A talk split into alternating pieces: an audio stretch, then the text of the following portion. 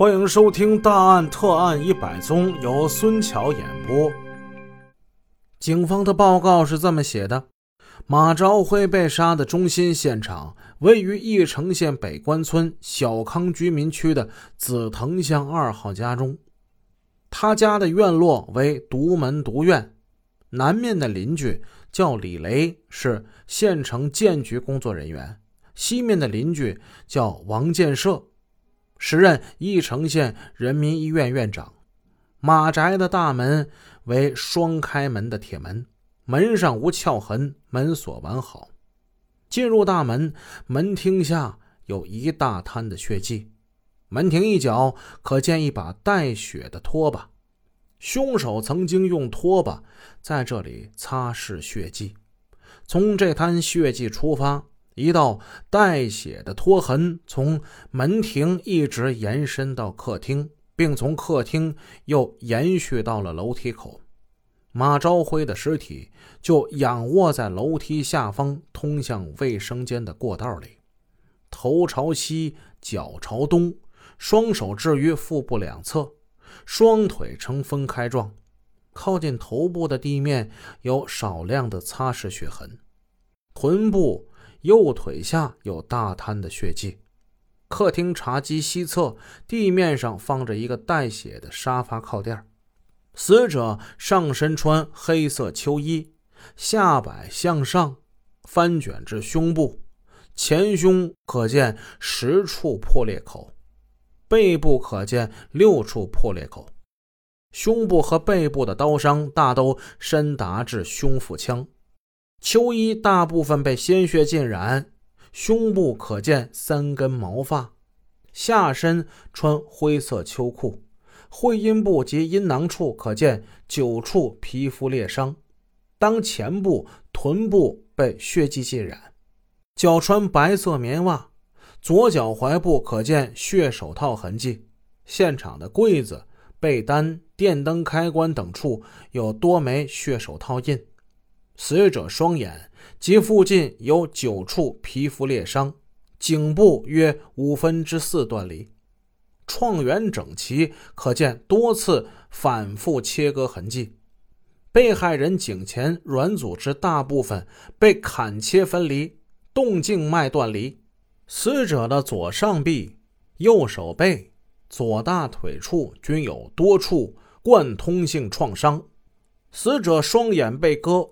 左眼皮下有两道交叉的刮痕，像是打了一个叉。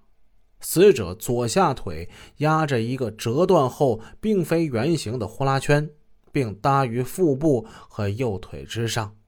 胃内未消化的食物呈糊状，可见白色基本成型的面条。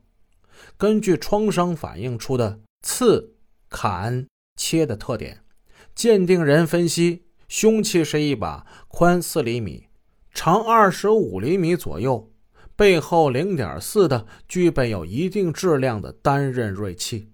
结论：死者系被单刃锐器刺伤胸腹部，砍切颈部，致脏器和大血管损伤，失血性休克而致死亡。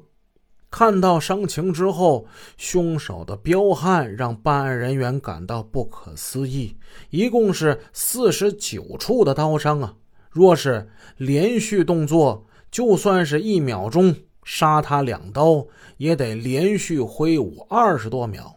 还有死者左大腿上的贯通伤，那得是多大的力气呀！多么锐利的刀锋才能刺穿呢？案发当晚，说起来，义城县公安局前前后后来了一共六波的警察出现场。当然呢，并不是每一个警察到场了都是因为有公务在身。第一波来的是单枪匹马的一个人，他是技术科勘察现场的董云。他看到马朝辉颈部被砍，面色铁青，已经没有血色了，断定马朝辉已经死亡了。并且报了警。